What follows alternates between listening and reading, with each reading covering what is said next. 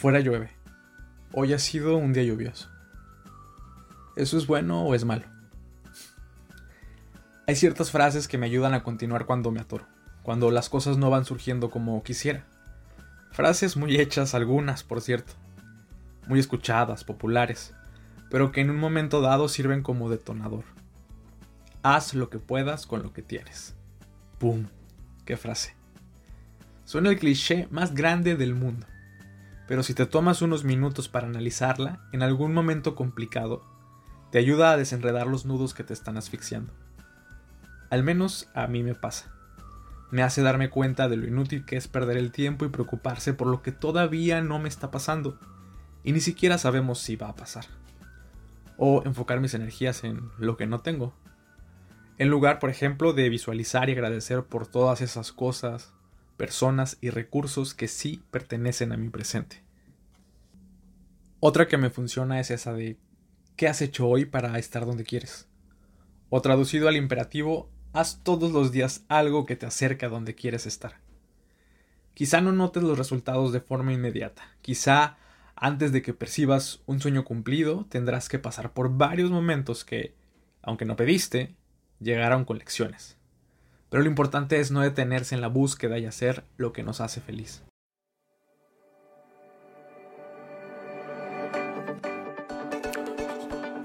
¿Qué tal? Mi nombre es Damiana Viñagarza y espero saber muy pronto de ti. Esto es todo lo que postergamos.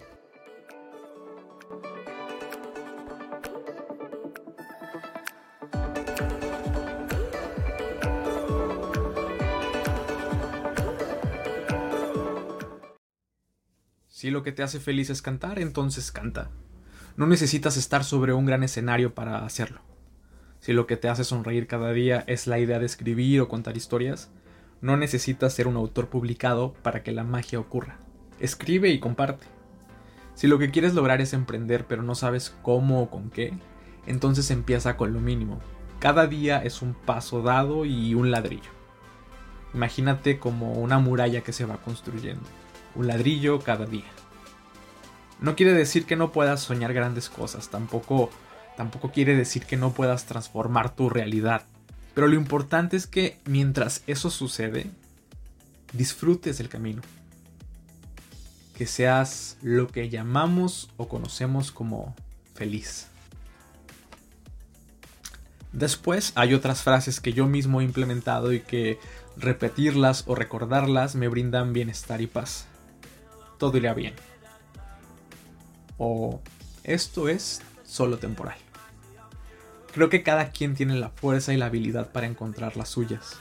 Lograr a través de las palabras, de autoconcientizarse, encontrar un punto de balance y paz. Nuestro tema de hoy es haz lo que te hace feliz o sé feliz con lo que tienes. Creo que esta bifurcación no es opcional.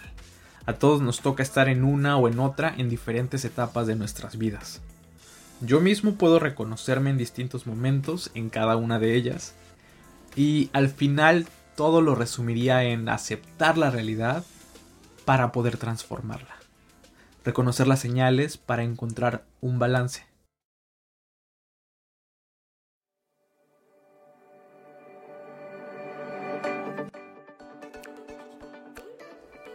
Nuestro invitado de hoy es César Bolaños, periodista, fotógrafo y podcaster. Quise invitarlo porque siempre me ha parecido una persona apasionada de su trabajo. Y entonces pensé, ¿él alguna vez habrá tenido que decidir entre alguna de estas dos opciones? Así que grabé esta entrevista con César hace días. Te ruego que me perdones por el ruido en el audio, pero tratamos de cuidarnos por el tema de la pandemia y no tuvimos más que grabar en un espacio abierto, por lo que vas a poder escuchar mucho más que nuestras voces. Lo que te invito mejor es que disfrutes la charla acompañada de todos esos sonidos cotidianos. ¿Cuáles reconoces o te habías percatado de que el día a día suena de esa manera? Ponte audífonos y escucha. Fue un placer platicar con César porque nos habló de cada uno de los pasos que ha dado en su carrera, pero también de aspectos de su vida en los que ha tenido que balancear entre la felicidad fortuita y el autoconocimiento. Por cierto, él también me entrevistó para su podcast Tenemos que hablar, disponible también en todas las plataformas. Así que si puedes, ve y escúchalo también después de terminar este episodio. Sin más por el momento, los dejo con la entrevista y desde ahora les deseo que tengan el mejor de los fines de semana. César, gracias por aceptar la invitación. Bienvenido a todo lo que postergamos. ¿Cómo estás? Muy bien, Damián. Al contrario, gracias a ti por la invitación. Este, pues me da gusto estar aquí platicando contigo y por lo que me dijiste de, lo que vamos a platicar. Sí, ¿Te gusta el tema? Me gusta el tema, me gusta el tema. Así es, pues haz lo que te hace feliz o ser feliz con lo que haces, ¿no? Es como toda una disyuntiva, pero que al final de cuentas nos lleva a lo mismo un poco. Sí. Cuéntame, bueno, como ya decíamos, tú te dedicas a la comunicación. Sí. Eh, ¿Cuántos años tienes ya dentro del, mundo de la comunicación? Tengo aproximadamente como 16 años más o menos. ¿Cómo descubres esta pasión, esta vocación? ¿Había alguien en tu familia o tú decidiste por tu cuenta? Fíjate que es bien raro porque en mi familia no, no hay comunicólogos, no hay nadie que se dedique a esto. O sea, mis papás son profesores. De hecho, ellos querían que yo fuera profesor. Este, mis, mis, unos tíos son, se dedican al, transporte, mi abuelo se dedicaba al transporte también, pues es una ciudad fronteriza donde mucha gente se dedica a eso. Y pues no, nada que ver. Sin embargo, yo me acuerdo que cuando estaba chiquito, este, mi tía, tengo una tía que estaba estudiando psicología en la Valle del Bravo, que es la, que es la universidad donde también había comunicación, y su mejor amiga era, es, es porque todavía son comadres, este, Marisa Rodríguez, una, una reportera que trabaja en la de Texas, ajá. Entonces ellas siempre andaban juntas, siempre iba a la casa de mi abuela, yo las veía, yo la veía ella a la tele. Y no sé si te acuerdas que antes en el Mall del Río estaban los estudios de Telemundo. sí me acuerdo de haberlos visto. Ajá, bueno, entonces siempre que íbamos al Mall del Río Laredo, Texas, este, a mí me gustaba ir a asomarme para ver si la veía y ver ahí el estudio y ver cómo las noticias. Y como que a partir de ahí me fue gustando a mí esa onda y yo cuando estaba en secundaria yo ya sabía que me quería dedicar a la comunicación. ¿Qué, te veías haciendo? O sea, ¿te veías frente a una cámara o te veías escribiendo? ¿Qué, qué es lo que pasaba por tu mente? Cuando estaba chiquito yo, yo quería salir en la tele o tener un programa de radio, ¿no? Siempre, siempre fue así.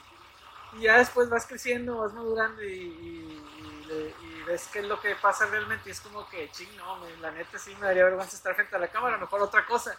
Pero siempre pensando en algo relacionado con la comunicación Luego también me acuerdo que, que, cuando estaba en la secundaria o en la primaria, como en sexto, no, no, estoy seguro, este, nos encargaban trabajos de español y eso. Y me gustaba entrevistar a la gente, me gustaba preguntarle cosas a la gente y eso. Y, yo creo que de ahí, de ahí ya me fue, me fue gustando. ¿En qué momento dijiste voy a estudiar esto o me voy a dedicar a esto? En la prepa, cuando estaba en la prepa, este, yo decía, terminando la prepa o estudiar comunicación Obviamente aquí en Nuevo Laredo nomás había una sola opción en ese entonces, que era la Valle de Bravo. Y ya sabía que iba a entrar ahí. Yo sabía, ahí, yo voy a estudiar comunicación ahí. Durante todo ese tiempo, mis papás eran muy insistentes de que no, mira, estudia para ser profesor, que nosotros somos profesores y hay una oportunidad de que tengas algo más, más seguro, estable, con vacaciones y todo. Y es como que ching, o sea, está atractivo, pero pues lo que a mí me gusta es esto. y, se parece un poco, o sea, no, no, en el sentido de la labor, pero pues también tienes como esta dinámica de informar y de trabajar con gente, ¿no? Sí, y, y, ¿sabes qué? ¿En qué se parece mucho? Que es un trabajo de tiempo completo, Porque yo veía a mis papás que salían de la escuela y, y, salían y llegaban a la casa a seguir preparando la clase del día siguiente. Y se involucraban con sus alumnos, de que si tenían problemas, pues ahí entraban ellos, y que con los papás, y que esto y que lo otro. Entonces, de cierta manera, es son muy similares y, absorbentes. Y entonces yo decía, pues sí, sí está padre, sí me llama la atención, pero no es lo mío. ¿Se, opusieron ellos o te decían algo ya como... No, no, nunca se opusieron. Siempre, siempre, siempre trataron de convencerme, pero nunca fue así de que no vas a estudiar esto. Al contrario, yo, yo siempre recibí apoyo de ellos y siempre recuerdo que siempre hago broma con mi papá de que pues hasta él mismo fue y me inscribió a la valle, o sea, no, no, no, de eso no me puedo quejar, realmente me dejaron ser y, siempre me han apoyado, o sea. ¿Cómo empezaste ya profesionalmente en medios? Eh, mira, yo, yo, empecé cuando estaba estudiando. Eh, obviamente, primero eran como cosas pequeñas, ¿no? Eh, me acuerdo que tenía un profesor de periodismo que era freelance Este, entonces, de repente. ¿Quién era? A lo mejor Se, se llama, clase también. se llama Raúl Llamas, no Ah, sé no, si, no, si te alcanzaba de clases. Bueno, él, él trabajaba en ese tiempo, era freelance, y me decía, "Oye, este, César, este, pues tú eres bueno redactando, ¿no quieres echarme la mano en unas cositas? Y yo, pues sí. Y ahí empecé, empecé con él, porque él tenía varios, varios proyectos así con revistas y eso, y empecé a echarle la mano, empecé a echarle la mano. Y luego después, este, por cosas de- del destino y así, fui a caer en, campañas políticas que también me dijeron, oye, tú, pues, tú, eres- tú estudias comunicación, ¿no? Sí. Ah, este, ¿nos puedes echar la mano con esto? Y haciendo entrevistas y esto, y pues ahí también fui aprendiendo. Y luego, eh, en- en- también todavía seguí estudiando. Todo eso pasa mientras estoy estudiando. Y luego, ya más formal, más formal, entré al canal 29 como camarógrafo. Eh, Necesitaban un O camarógrafo. sea, no me la sabía. Sí, necesitaban un camarógrafo. Eh, un, un amigo trabajaba ahí y me dice, bueno, ¿quieres trabajar de camarógrafo? Y yo, pues sí, no sé, pero aprendo. Porque pues, seguro este, en la escuela pues, supuestamente te enseñan, pero pues, no había mucho equipo y ahí entonces acá realmente aprendí a usar una cámara, hacer un- una transmisión en vivo y entrevistas y todo. Y siento que siempre he dicho que he tenido mucha suerte porque cuando yo era camarógrafo de un reportero, ¿no? Sí. Eh, de repente el, el reportero dice, ¿sabes que Ya no voy a trabajar. Este, me, me salió otro proyecto y ya me voy. Y pues la empresa dice, ¿sabes qué, César? Pues tú vas a ser camarógrafo y reportero. Y yo, pues bueno. Típico. Sí, y yo, oh, pues bueno, no, no, no me agüito. Y así, este, hice, Así, mi- pero- hice como que mis pininos, ¿no? De que yo mismo me grababa y entrevistaba y, y así empecé. Y después salió otro proyecto en el periódico y ya. y- Yo, yo cuando me acuerdo que supe de ti fue justo en, creo que en la etapa donde estabas en el periódico Mañana. Sí, La primera vez, porque ahora regresaste. sí. Eh, cuando terminé en, Canal 29, ese mismo amigo que me, que me recomendó para irme allá se fue al periódico.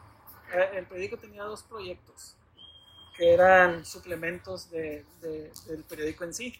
Uno era una revista que se llamaba Ego, Ego Magazine, que era una revista como juvenil, estudiantil, y tenía un vespertino que salía los domingos que se llamaba La Tarde Dominguera. Entonces yo trabajé en esos dos proyectos. Era, era reportero de ambos. Me acuerdo que cuando te, te- o sea, yo supe de tu existencia fue por un taller que tomamos juntos en, ya no me acuerdo en dónde, creo que en el Tech Milenio algo así también, que tenía que ver con periodismo. Sí. Pero para entonces ya, yo, yo ya sabía que tú te movías mucho en redes, o sea, es cuando empezaba todo esto de redes y, Ah, sí. y había como mucho posicionamiento de tu parte, incluso te ponían de ejemplo, no, es que César Bolaños. Y creo que tú estabas en, en deportes en ese entonces. Ajá, bueno, es, haz de cuenta que terminan los proyectos de esos suplementos de Ego y de la tarde y pues ya me dicen, ¿sabes qué? Ya no vamos a hacerlo, ya este, se acabó el proyecto, eso duró como año y medio y ya me salgo, ¿no? Y en ese tiempo estuve dando clases en una prepa y ahí anduve haciéndome loco, ¿no? Y ya después me vuelven a hablar del periódico, ¿sabes qué? Necesitamos este, un reportero para deportes, ¿le entras o no? Y yo, sí, ah, bueno, y sí le entro. Claro. Y ahí este, duré creo como 3, 4 años cubriendo deportes y, y tuve la fortuna de que me toque esa transición de lo, de lo impreso a lo digital y de que empiece el auge de Twitter y de Facebook y de todas estas redes sociales. Y dije, no, pues de, de aquí soy, o sea, no, no me... Se me estaba más chavo y no me daba miedo. Ahora, ahora si me dices, eh, voy a hacer una cuenta de TikTok, te voy a decir que no, me da mucho miedo pero en ese tiempo no me daba miedo y era como que yo abrí mi cuenta de Twitter, abrí mi cuenta de Facebook y ahí empezaba a compartir todo lo que hacía, todo lo que hacía y este, an- daba eh, breaking news y cosas así que yo me enteraba y ahí, ahí fue. Oye, ¿y la política no te daba miedo? Digo, porque a mí sí me da un poco de, de temor y después tú, tú estuviste en campañas, ¿no? Y estuviste en comunicación social después. Sí, es que mira, eh, no me da miedo porque sí me gusta, me llama la atención. Este, y obviamente cuando eres joven traes esa onda rebelde, ¿no? De querer cambiar el mundo y que hacer las cosas diferentes y esto. Entonces, eh, tenía un tío que estaba involucrado en, en- en- la política, no de forma directa, pero sí era simpatizado con un partido, ¿no? Entonces, a, a partir de ahí, pues me invitaban que a hacer eso, como sabían que yo tenía ciertas habilidades, pues me invitaban Cierto hacer esto. perfil profesional. Ajá, entonces me invitaban y eso. Después se viene un proyecto con un, eh, con un candidato que, que, pues siempre fue como apreciado por la familia y me invitan a trabajar en, en la campaña. Y yo dije, va. Entonces aprovechando esa, esa onda que yo traía de las redes sociales, de que empezaba a moverme, eh, me, me, me clavé mucho en eso, en la campaña, y obviamente en lo tradicional, ¿no? De hacer boletines, tomar fotos. realmente ese, ese, esa campaña fue muy austera en cuanto a equipo humano.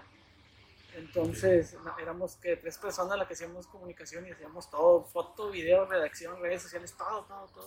Nos fue muy bien, gracias a Dios. Este, fue una, una elección histórica en la ciudad y a partir de ahí pues ya entramos a gobierno en, en el área de comunicación social. A mí me tocó ser jefe de información en ese. ¿Qué tal esa parte? Híjole, es un compromiso muy grande, güey, porque, porque como, como te decía, o sea, yo siempre he sido una persona así como de, de ideales, entonces pues tienes que ser fiel a tus ideales y hay una línea muy delgada, ¿verdad? Entre trabajar para gobierno y ser fiel a tus ideales. Sin embargo, siento que lo hice bien y no me clavé mucho en lo... Siento que lo hice bien porque no me clavé en lo político, me clavé en, en mi labor estrictamente como jefe de información. O sea, me clavé mucho en... en- en- Cuando yo entré, este, tenía un objetivo y que se lo planteé al que era en ese entonces mi jefe, era transformar el área de comunicación social porque siempre eran como que muy relegado y su, su oficina era un cuartito así Sí. muy feo, Claro. olvidado y era como que chingado, o sea, hay que dignificar este pedo. Entonces, es- ese era mi objetivo. Y obviamente, pues el de, el de los que estábamos involucrados. ¿no? Y creo que lo logramos, o sea, nosotros le dimos una nueva imagen al área de comunicación, la equipamos con, con lo más nuevo que había en ese tiempo de computadoras, de cámaras, de, empezamos a implementar el dron y un chorro de cosas que, que, que innovamos. Y, Que, que aparte era justo y necesario, ¿no? Digo, también ah, o buscando sea, también una política distinta también. e- era justo y necesario porque era un gobierno nuevo con un partido nuevo que nunca había gobernado. Porque nosotros teníamos esa premisa de, de cambiar la imagen y de hacer algo más profesional. Entonces no nos podíamos quedar atrás. O sea, si, si, si era un cambio de gobierno, pues tenía que verse en todos los sentidos. Y nosotros que somos los encargados de la imagen, pues teníamos que dar el ejemplo. Entonces, pues yo, creo que si a ti te tocó las oficinas de comunicación antes de y después de, pues te vas a dar cuenta de cómo fue ese cambio radical de ser un cuartito ahí medio escondido a ser una sala de redacción casi casi como de un periódico. Que, que yo traía la idea, perdón, como yo ya estaba en el periódico y me tocó esa transición de lo impreso a lo digital, traía la idea de formar ahí como una redacción multimedia. Entonces eso fue lo que así diseñamos, ¿no? A ver, este, aquí se van a sentar los diseñadores y acá los fotógrafos porque ellos tienen que estar comunicados y aquí los reporteros y aquí les vamos a poner teles para que estén monitoreando o sea, hicimos todo eso y la verdad es que yo me siento satisfecho con esa labor, como te digo, yo traté de clavarme más en eso que en lo político porque si no, pues muy digo, te tienes que involucrar de cierto modo Sí, porque claro. este, estás trabajando para un, para un gobierno y, y finalmente ese gobierno pertenece a un partido y así. Pero sí siento yo que yo me clavé más como en lo, en lo, en lo estrictamente de comunicación que otra cosa. Bueno, después de eso, mm, igual no sé si quieras contarme rápido qué pasó, pero a lo- a- en, la, en la actualidad ahorita estás nuevamente en, en medios de comunicación Sí. tradicional. Después de eso, pues ya vino otro gobierno y ahí ya sabes cómo es la política. Este, yo Salen y entran. sa- sa- me sal- salieron ahí unos peleados con otros, total yo salgo, ¿no? Yo pasé por una crisis muy difícil en ese tiempo porque cuando, cuando me dicen, ¿sabes qué? Vamos a trabajar aquí en la administración, ya estuve, está bien, me voy. Y nos cerraron las puertas a los que habíamos trabajado, entonces no, no conseguía chamba. Estaba pasando por un proceso de divorcio, entonces fue muy complicado, güey. Fue una época muy difícil para mí, pero de la que aprendí mucho. Y entonces dije, ¿sabes qué? Yo no, no puedo quedarme así. Este, tengo que tengo hijos que mantener, no, no, tengo que generar ganancias de algo. cambió mucho la cosa. Cambia mucho, sí. Entonces, mi opción más fácil y más rápida era irme con unos amigos que están en Dallas a trabajar con ellos. Ahora sí que como quien dice de mojado, o sea, yo me fui, pues, digo, ya tengo visa, ¿verdad? Pero no puedo trabajar allá. Digamos, me fui. papeles para trabajar. Ajá, sin papeles, me fui así. Estuve limpiando casas como por tres meses. Yo lo vi mi papá me lo planteó así como que, ¿sabes qué? Te cuenta que tu vida es un incendio y tienes que, buscar, tienes que apagarlo. O sea, no poco a poco, sino que tienes que apagarlo de tajo y luego ya comenzar de nuevo. Y eso fue lo que hice. Mi vida estaba en, un incendio, me fui a Dallas a generar dinero, apagué el fuego y ahorita ya puedo empezar de nuevo. Regreso y de cuenta que yo dije, no, pues ya este, después de esta experiencia de, de, haber estado en política y eso, pues ya no, ya no me llama tanto la atención. Sin embargo, regreso y me hablan, oye, hay una campaña, ¿quieres trabajar? Este, te ofrecemos esto y vas a hacer esto, esto y esto. Y yo, ching, pues bueno, está bien, jalo. Me aventé otra campaña. Eh, eso estuvo más o menos, ¿verdad? Y luego después me contactan de una empresa de paquetería para hacerme cargo de su mercadotecnia y eso. Pero sinceramente nunca estuve a gusto porque era estar encerrado en una oficina con un horario de, de la 9 hasta las 6. Entonces salía y ya no quedaba tiempo de nada. Y sí duré un buen rato ahí, pero me hablan del periódico otra vez y dije, no, pues ahora es cuando, esto es lo que me apasiona, lo que me gusta. Y aunque sigo encerrado en una oficina, es diferente porque la dinámica de una redacción, tú la conoces, este, pues te, llena de adrenalina y te trae a seguir buscando información y redactando y bajando fotos y hablando con gente y eso. Y pues ahí estoy otra vez. Regresé al, ahora sí como dicen, no siempre regresas al lugar donde fuiste feliz. Donde fuiste feliz esas cosas que, me, que contamos ahorita y que me cuentas sobre que te fuiste a trabajar a limpiar casas, literalmente, muchas veces la gente no las conoce, ¿no? Y nada más ven la parte pública, la parte... La parte bonita. La parte bonita. Sí. Pero al final, al final de cuentas fue una manera tuya como para limpiar muchas cosas quizá y regresar a lo que te apasionaba hacer. Sí. Eh, ¿Lo consideras de esta manera o, cómo, cómo, viviste esa etapa? No, definitivamente cambió mi vida, güey, porque como te digo, o sea, yo estaba pasando por una crisis este, de que no tenía trabajo, de que estaba pasando por un divorcio. Eh, entonces, el estar allá, conocer la situación de las personas que trabajan allá, de los migrantes, eh, vivirla porque pues estás con ellos y trabajando con ellos y todo eso, fue un aprendizaje muy cabrón para mí, o sea, aprendí a hacer muchas cosas que no sabía hacer en cuanto a lo técnico para limpiar una casa, pero aprendí más a valorar las cosas que tengo, aprendí más a valorar mis estudios, aprendí más a valorar a mi familia, a valorar el tener un trabajo, el tener dinero para poder comer, el, a valorar el tiempo, porque ya en Estados Unidos muchos piensan que te vas para allá y te va con madre, pero para que te vaya con madre tienes que trabajar 24/7, no hay días de descanso y allá te pagan por hora, entonces allá el tiempo sí vale. Y aprendí mucho de eso. Aprendí muchas cosas. Aprendí mucho del, amigo con el que me fui para allá, que es Saúl se llama, que todos los días me decía algo que me llenaba de aprendizaje, porque él, obvio él tiene más tiempo allá.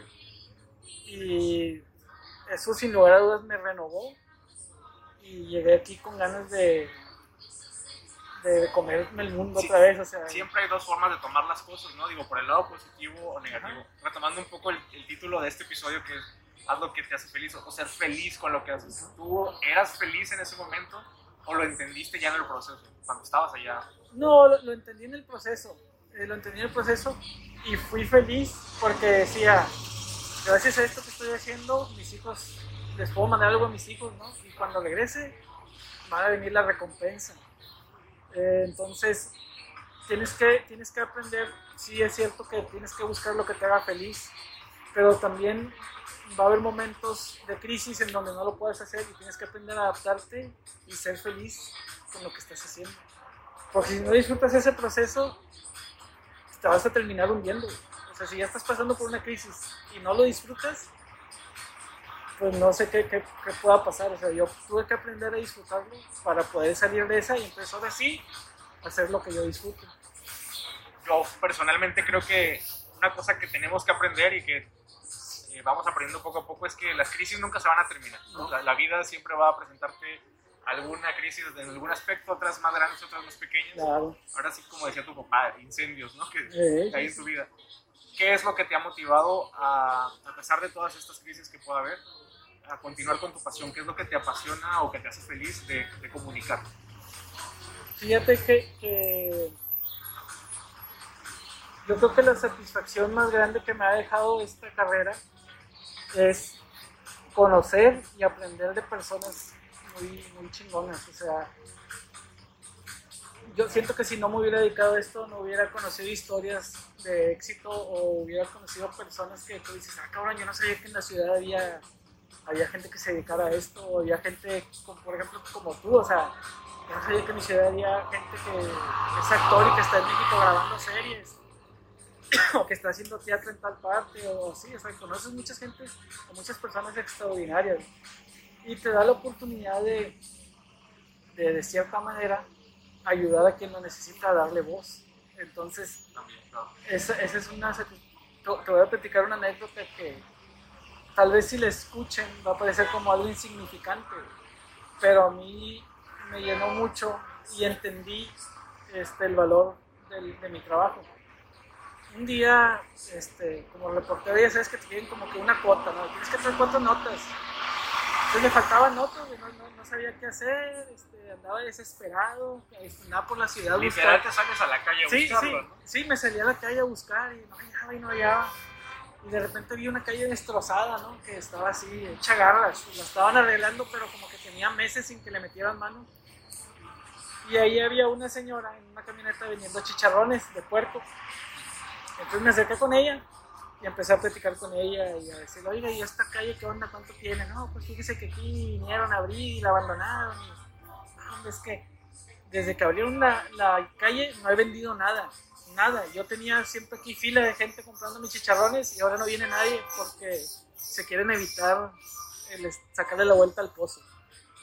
Ah, no, pues muchas gracias por su, por su tiempo y por darme los detalles de lo que pasa en la calle. ¿no? Ahí estaba la historia, ¿no? Entonces ya llegué yo y escribí, no, pues que en tal calle tal señora ha bajado sus ventas porque la calle fue abierta y tiene abandonada y la otra. Me aventó un rollo, ¿no? Entonces sí pasó, salió publicada la historia, salió publicada su foto ahí haciendo chicharrones con toda la calle desmadrada. Este, como a los dos días eh, llegó el periódico y, y me dice el, la recepcionista, César, ¿te dejaron esto? Y era una hoja de un cuaderno. La señora me había escrito una carta para agradecerme porque al día siguiente que se publicó la nota habían ido a reparar la calle, la repararon y ya empezó a irle bien otra vez vendiendo chicharrones. Y me acuerdo que me dio mucha risa porque venía mal escrito mi nombre y, este, pero era esa risa como de felicidad, como que me vale madre cómo escribas mi nombre, o sea, trabajo por esto, lo que hago es por esto, por este tipo de cosas que para lo mejor para ti o para mí pueden ser insignificantes, pero para la señora valió mucho. Y eso es cuando dices tú, vale completamente la pena lo que estás haciendo. No, digo, y, y, al contrario son las cosas que se quedan, ¿no? Por algo Ajá. recuerdas esa experiencia Sí, sí, y, sí. y como dices, para ella fue muy significativo en ese momento.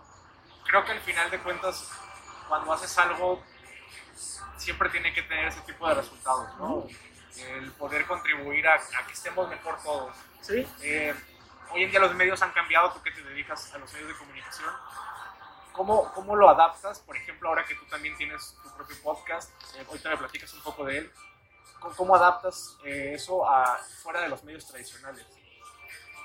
Bueno, eh, como yo te comenté hace rato, yo tuve la fortuna de, de estar en esta generación que cambió de, a, a, lo digital, ¿no? Entonces, eh, pues es, es, lo, es lo mismo estar reinventándose y decir, ok, la gente ya no lee el impreso, pero escucha podcast o está en redes sociales o ve videos en YouTube. Entonces, obviamente, como dicen, zapatero a tus zapatos, si yo no soy bueno frente a la cámara, pero hablo un chingo, pues esta, el, el, la felicidad de hacer un podcast para mí es una oportunidad de seguir mostrándole a la gente o seguir platicándole a la gente historias extraordinarias de personas que a veces ni, ni nos imaginamos que existen y pues fue eso, o sea, es adaptarte a, lo que, a las plataformas que están saliendo y no verlas como, como un reto o como algo difícil de hacer, sino como una herramienta más para llevar tu mensaje o, llevar, o contar tus historias y que llegue a más personas. Lo increíble ahora es cómo puede combinarse todo, ¿no? Eh, es, es, realmente es, es, este, es increíble cómo ahora no nada más es tener un, un, blog, ¿no? Sino que de ese blog tú puedes hacer un podcast, puedes hacer un videoblog y lo puedes subir a todas las plataformas que tú quieras y llegar a miles de personas sin necesidad de tener un medio y con la libertad de hacer y decir pues, lo que tú quieres. No, no tienes como que alguien que te esté presionando diciendo, no, esta es la línea editorial, no. Tú, tú vas a decir lo que tú quieres libremente. ¿Quién, cómo, cómo? Ahora que las, que las plataformas han cambiado tanto y tenemos tantas opciones, podemos apelar a la nostalgia o podemos apelar a muchas cosas. ¿Qué parte disfrutas más? O sea, esta parte de estar en la redacción, con, viendo cómo va a salir el impreso, o estas nuevas tecnologías que te permiten ser más libre, ¿no? Digo, me imagino que ambas tienen para ti su cosa especial, pero ¿qué es lo que más disfrutas ya siendo honesto? Mira, eh, una de las cosas por, la que, por las que regresé al periódico es porque yo extrañaba esa dinámica de una redacción del periódico, el olor a tinta, el olor, el, el, ruido de la prensa, el estar viendo entrar y salir a los compañeros, El estrés, el el reporter, el estrés de un cierre de edición, de que cuando pasa algo extraordinario en la ciudad andas en chinga con todos coordinándote, pásame fotos, pásame texto, pásame audio, graba video, haz un envío, o sea, todo eso, toda esa dinámica es lo que a mí me, me apasiona y por lo que estoy aquí, es lo que estoy ahí, perdón.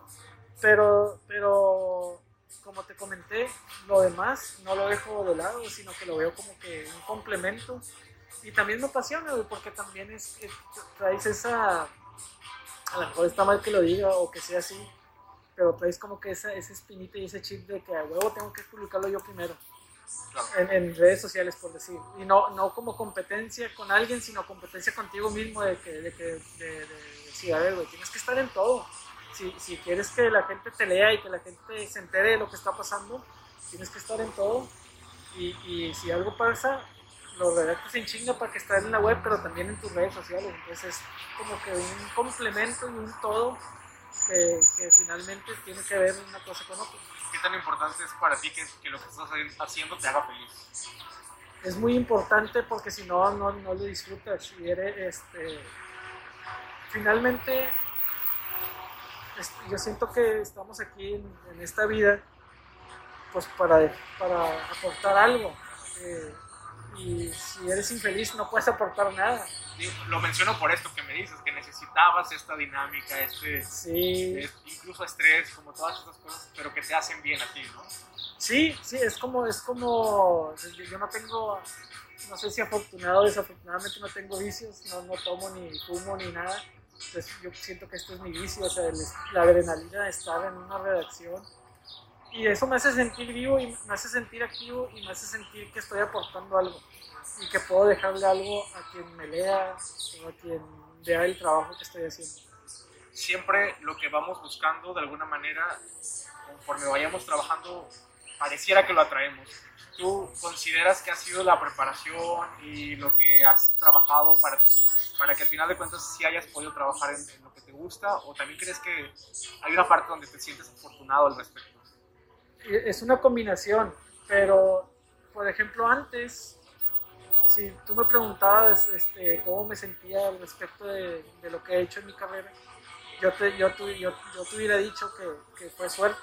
He tenido mucha suerte porque me hablaban del 29 y luego del mañana y luego de la campaña y luego otra vez del mañana y así. Pero ya después que me pongo a analizar y después de, que, de platicar con mi novia, que también es comunicóloga, me hizo entender que dicen, no, no es suerte, o sea, todo eso tú te lo has ganado. Te hablan y te buscan porque te conocen, porque saben tu trabajo. Y eso no quiere decir que yo sea mejor o que sea muy bueno, porque todos los días aprendo algo. Pero sí quiere decir que lo que hago lo hago con mucho corazón, lo hago con mucha pasión y creo que es una combinación, o sea, mientras tú estés haciendo lo que te gusta y lo que te apasiona, lo vas a hacer, le vas a poner todo tu empeño y eso se transmite, tú lo transmites y la gente se va a fijar en ti y te va a empezar a hablar de que quiero que trabajes conmigo o vente para acá y aquí hacemos un proyecto. ¿vale? Entonces, tampoco, tampoco es la carrera más fácil, ¿no? Luego hay mucho estigma y hasta como de hay memes y hay cosas de que no, pues comunicólogo, este... Vas a terminar trabajando en McDonald's. O no haces, o sea, haces de todo, pero no haces nada. Y realmente digo, pareciera fácil, pero tiene todo un nivel de especialización y también de, de empeño, ¿no? Decíamos ¿Sí? hace rato que es un trabajo casi que de 24 horas todos los días. ¿Cuál es la parte que de pronto te cuesta trabajo o de pronto ha sido difícil eh, la parte que te reta, digamos, y que a veces a lo mejor, no sé si te ha pasado, pero de pronto también te dan ganas de tirar la toalla en algunas cosas. Bueno, la parte que, que me pone a prueba es el avance de la tecnología y las tendencias, de porque, por ejemplo, me considero que soy bueno escribiendo, pero no me considero bueno editando video o editando audio o saliendo frente a cámara. Al micrófono ya le perdí el, el miedo, como puedes ver, pero le tenía mucho miedo. Este, entonces eso es lo que me reta, que, que, como están evolucionando las cosas, tienes que tener presencia en todas las plataformas, ¿no? Y a lo mejor no, no me desanimaría a hacer un canal de YouTube, pero sí le tengo miedo, o, abrir un canal de TikTok, así, ¿no? Eh, eso es lo que me reta a mí. Y algo que también de repente me desanima, pues es lo que hablábamos, de que es una carrera muy mal pagada. Pero también siento que depende mucho de ti. O sea, si, si, tú quieres que tu carrera sea bien pagada y aplica para cualquier carrera, pues gánatelo, güey. O sea, si con un trabajo no lo haces, búscate otro. Si es cierto que un comunicólogo hace de todo.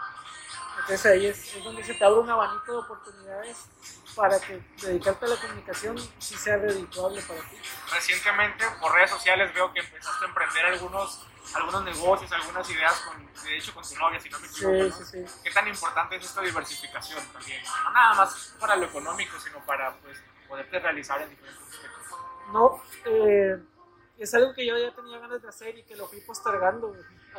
Todo lo que postergamos. ¿eh? hablando, de, hablando de todo lo que postergamos, este, yo siempre dije, pues, yo siempre veía en la, en la ciudad que había muchas boutiques de mujeres y yo decía, ya yo voy a abrir una de hombres pero lo, decía a tono de juego, pero no sé si has visto un meme que dice, es broma, pero si quieres no es broma. Así estaba, es broma, pero no quiero que sea broma, quiero realmente hacer algo. Y un día platicando con mi novia, le digo, oye, fíjate que a mí me gustaría tener una boutique de hombres.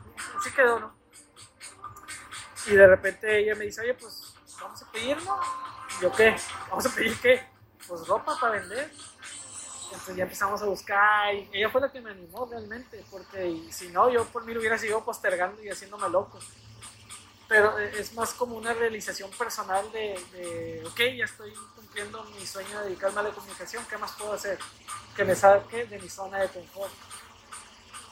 Y todos siempre ponemos de pretexto de que es que yo no soy buen vendedor. No sé si te ha pasado, ¿no? No, nos gusta vender porque tenemos miedo al rechazo. Exacto, exacto, no me gusta vender. Entonces este para mí era un reto personal y salir de mi zona de confort, de decir, ok, ya tengo un trabajo, hago lo que me gusta, ahora, ¿qué más puedo hacer? Me voy a retar a mí, a mí mismo. Y pues empezamos a emprender este pequeño negocio de venta de ropa y ahí andamos haciéndole al emprendedor y aprendiendo, porque... A pesar de ser honestaria, ¿no? Ajá. Bueno, me imagino, no sé si antes has tenido otros no, emprendimiento. No, no, es mi primer, mi primer emprendimiento. Este, sí, o sea, estoy, realmente vamos aprendiendo en el camino porque pues empezamos como quien dice en pañales y ya poco a poco hemos ido agarrando callo y ya aprendemos a negociar con los proveedores y atender a la gente, que es otro reto. Y, o sea, yo batallo mucho para entablar así una negociación con la gente y, este, y he aprendido, he aprendido a, a tratar más con la gente y siento que es como, como un complemento de lo que yo hago. ¿Quién además de tu novia, que ahorita la mencionabas, Gisela, este, quién además de ella, ¿qué se llama Gisela? Sí, Gisela. ¿Quién, además de, de, ella han sido las personas que te han impulsado para perseguir tus sueños o las cosas que quieres? Definitivamente mis papás y mis hijos. Y mis hijos es, son la motivación principal de que, de que no, me, no me haya caído esa vez que, de esa crisis eh, y porque como, como están chiquitos, como que yo decía a veces, yo creo que ni, ni, entienden lo que yo hago. Pero de repente este, mi niño ve un, en la tele o algo, alguien con cámara, mira como papi, o algo así, mira como lo que hace papi, y es como que chinga, vale la pena, o sea, por ello los estoy diciendo, porque pues es algo que yo les quiero dejar de, enseñanza, de, tienen que buscar algo que les apasione y que les guste y no, no tratar de encajar en algo que a lo mejor no los va a llenar. Supongo que el, haber tenido la fortuna en la vida, porque la verdad es que somos afortunados, digo, además de lo que hemos hecho, sabemos que no toda la gente tiene el mismo contexto de vida y hay quienes lo tienen mucho más complicado. Sí. Pero el tener esa fortuna de, de, dedicarte a lo que te gusta, evidentemente te deja esta otra perspectiva para el momento de educar a tus hijos. Sí, sí, yo, yo la verdad es que a mí me da mucho miedo educar a mis hijos, porque uno no nace sabiendo ser padre y vas aprendiendo a prueba y error. Pero definitivamente algo que, que aprendí y que vi yo con mis padres es eso, o sea, que si a lo mejor ellos me hubieran limitado a estudiar algo que yo no quería, pues a lo mejor ahorita sería un profe de esos que nomás van a hacerse güeyes en las escuelas, ¿no? A tomar lista. A tomar lista y ya. Entonces eso les aprendí y, que, y a darme otras herramientas porque pues cuando estábamos chiquillos nos llevaban que al taekwondo, que la guitarra, que esto, que lo otro, y quieras o no, es una herramienta más. Si un día yo me quedo sin trabajo, yo agarro la guitarra y me voy a los camiones a cantar. Entonces, esa, esa, esa cosa es lo que yo quiero hacer con mis hijos. De decirles, ok, busca algo que te apasione y trabaja en eso. Pero aparte yo te voy a dar otras herramientas, por si no funciona, de perdido sepas salir adelante en la vida para tener de dónde, de dónde agarrar. Ajá. Todos, bueno, a mí personalmente me ha pasado varias veces en mi vida que hay momentos donde de pronto no tienes tantas ganas o de pronto Sí. postergas cosas como decías que, que quieres hacer, pero por algo, algo hay ahí que no te deja hacerlas. Eh, seguramente también has tenido momentos así, pero también momentos de, impulsarte, ¿no? Como estos emprendimientos que has hecho o regresar a los medios. ¿Podrías darnos algunos consejos o algunos tips que a ti te hayan funcionado sobre cómo ser persistente ¿no? y cómo no claudicar? Mira, ahí a mí lo que me ha ayudado es este estar 100% seguro de lo que quiero y de lo que me gusta. Porque sí, también eh, han salido oportunidades de que, si te vienes para acá puedes ganar más, pero no, no, tiene nada que ver con lo que haces. No, ¿verdad? O sea, realmente tienes que buscar algo que te haga feliz y, que te haga vivir de eso, porque también es complicado. Entonces, lo que yo he encontrado para no tirar la toalla es eso, o sea, siempre estar ideando, siempre estar creando y siempre estar eh, como pensando en, en- como, en dejar como algo, o sea, como un legado de que quiero que, que se venir por esto. Que, no, puedo decir que voy a ser famoso y todo va a recordar, pero por lo menos la gente que me quiere y que me rodea, que se sienta orgullosa de lo que estoy haciendo y que cuando yo no esté digan, mira, este vato construyó esto con esa pasión que él le ponía a lo que hacía. Y luego vienen cosas como el 2020 que nos cambió la jugada a todos y nos hizo apreciar un montón cosas que a lo mejor dábamos por hecho, ¿no? Como, como lo que hacemos con nuestro tiempo, cuánto tiempo invertimos en lo que nos gusta y en lo que queremos hacer. Para ti, ¿cuál fue el mayor aprendizaje? Y, y a partir de eso, ¿qué te gustaría hacer ahora? ¿Qué es lo que, a lo mejor los nuevos sueños o digo, lo que quieras compartir, ¿verdad? Habrá Sí. cosas que, que no quieras compartir todavía. Ah, sí. Mira, la verdad, sí fue un año de mucho aprendizaje porque pues, nos cambió el panorama a todos como platicábamos, nosotros como comunicadores hemos de andar del tingo al tango, ¿no? Y ahora no, tenías que estar encerrado. Aprendí a valorar el tiempo más de lo que ya había aprendido cuando estuve en Dallas. Aprendí a, no procrastinar, que yo soy puta. Yo soy el, yo soy el rey de, de deja, hágalo después y... Lo, lo peor es que luego sentimos que somos los únicos, ¿no? Entonces también por eso Sí. este podcast existe para que veamos que hay otros que Sí. que pasan las mismas cosas. Sí, entonces aprendí a no postergar las cosas, aprendí a valorar a mi familia, aprendí a valorar el tiempo con mi familia y aprendí a valorar esa inquietud o esa hambre que siempre he tenido de estar haciendo cosas. Porque a veces yo me desanimo, yo soy de los que se desaniman de volada, de que si algo no tiene éxito, nadie ahí lo dejo y ya. Y ahora no, ahora aprendí que hay que ser persistente, aprendí a que no hay que tenerle miedo al que dirán, porque eso me detenía mucho a mí. Y luego también yo tengo unos, muchos conocidos y muchos amigos en mis redes sociales que son bien, bien así, así nos llevamos, ¿verdad? Pero también a veces ese tipo de comentarios te desaniman. Y tengo muchos contactos que sí son así de que, "Y, ya te crees esto, y ya te crees lo otro, y ah, eres un influencer mamador, y que no sé qué. Entonces, todo ese tipo de cosas me desanimaban. Y aprendí a que no hay que hacerles caso. Aprendí a que, a que, tiene que, en que hay una delgada línea entre los comentarios negativos y los positivos, porque también si te crees los positivos te pierdes. Entonces, pues ya eh, si me ponen algo hasta yo les sigo el juego y me vale madre lo que digan. Este, es algo que yo, si es algo que a mí me gusta y que me llena, yo lo voy a hacer. Y eso, eso es la mayor enseñanza que me gusta. ¿Tienes algún, algún nuevo plan? Eh, o ahorita estás con tu podcast. Ahora, la verdad es que sí me gustaría trabajar en este año en crear una imagen de César Bolaños, o sea, en que, eh, de hecho, hasta ya empecé muy radical, güey, había hecho una página de Facebook para el podcast y la cerré y dije, no, todo tiene que salir de mi, de mi, de mi página de César Bolaños. Porque siento que yo en, en estos 15, 16 años de, que tengo trabajando en comunicación, pues ya más o menos siento que alguien que me conoce, ¿no? Que más o menos me identifica, me ubica. Entonces mi, mi idea este 2021 es eso, sea, como que... consolidar Consolidar como mi marca, referente. Mi nombre, ajá, de que, a ver, este vato trabaja en medios, pero también hace podcast, pero también este, se mueve en redes sociales, pero también este, ha trabajado con políticos, o es esto, esto, esto, esto.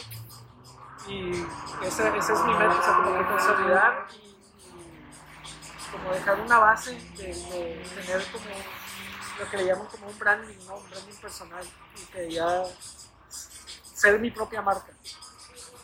Finalmente, para concluir esta charla, me gustaría, de todas esas cosas que has hecho, porque la verdad te has diversificado mucho en, en términos de la comunicación, ¿qué es lo que más has disfrutado? Definitivamente el periodismo, definitivamente. Sí, sí es cierto que cuando estuve en, en política eso aprendí mucho y conocí también gentes, eh, personas eh, extraordinarias, pero el periodismo pues, es una, una ventana en la que te asomas y descubres y conoces una cantidad de cosas que ni te imaginabas. Me dio la oportunidad de viajar a, cubrir eventos importantes, me dio la oportunidad de conocer personas importantes, de compartir tiempo con, con, otros, con otros periodistas. Entonces, eso es lo que a mí más me, ha llenado, lo que más me llena. Y si por mí fuera, pues a lo mejor me dedicaría siempre a lo mismo, pero también sé que, que por, no quiero sonar pretencioso, pero también sé que por mi perfil y por mi, por mi manera de ser y mi manera de trabajar, se me pueden abrir otras oportunidades en otros lados. Entonces, tampoco me quiero cerrar, pero sí, definitivamente es trabajar en, medios es lo que más me, llena. Pues bueno, afortunadamente hay muchas maneras de, seguir tu trabajo, tanto en los medios tradicionales como en, las nuevas tecnologías, ya no tan nuevas, ya tenemos en esto. Quería que estuvieras tú precisamente en este episodio porque, bueno, eres una persona apasionada de tu trabajo y también pues, nos puedes dar como esta perspectiva de lo que pasa a veces cuando quizás las cosas no salen como tú quieres, pero hay que tomar lo mejor de eso. Entonces, muchas gracias por habernos acompañado en esta emisión. Me gustaría que termináramos ahora sí con tus redes sociales o justo tu podcast, ¿dónde te podemos encontrar? Mira, mi podcast se llama Tenemos que hablar, está en Spotify, en, en, iTunes, en todas las plataformas de podcast, ¿no? Y aparte me pueden seguir en Instagram como arroba César Bolanos, todo pegado. Y en mi página de Facebook como César Bolaños Ortega, también ahí subo contenido. Ahorita, ahorita estoy como en pausa porque estoy armando todo lo del año, lo del principio de año, pero ahí pueden encontrarme, subo fotos, subo videos, subo mi podcast y básicamente esas son las plataformas donde, me pueden encontrar. Y pues sí, agradezco mucho la invitación, estuvo muy padre la plática. Eh, eran temas que a veces no, no tocaba, no lo platicaba así abiertamente y me sentí muy a gusto porque siento que les puedo ayudar a las personas a que, pues sí, algo, algo les va a dejar. Siempre te toca estar del otro lado, ¿no? Eso, es eso, siempre me toca estar del otro lado y ahora estar acá es como que, ay, güey. ¿Algo más que quieras agregar, para...? No, pues nada más agradecerte y, decirle a quien nos escuche que le pierden el miedo al que dirán, que es el que te paraliza y que hay, hay una frase que yo repito mucho que es como mi, mi, cliché, y siempre lo digo, a donde quiera que me inviten y cualquiera que me entreviste siempre lo digo, que ganas más compartiendo que compitiendo. Entonces, si haces las cosas bajo esa premisa, las, cosas van a seguir chidas y te va bien. Claro que sí, sin duda coincido completamente contigo. Piérdanle el miedo al que dirán y compartan este episodio y compartan los episodios también de César. Eh, muchas gracias por escucharnos. Mi nombre es Damián Viña y nos vemos en la próxima.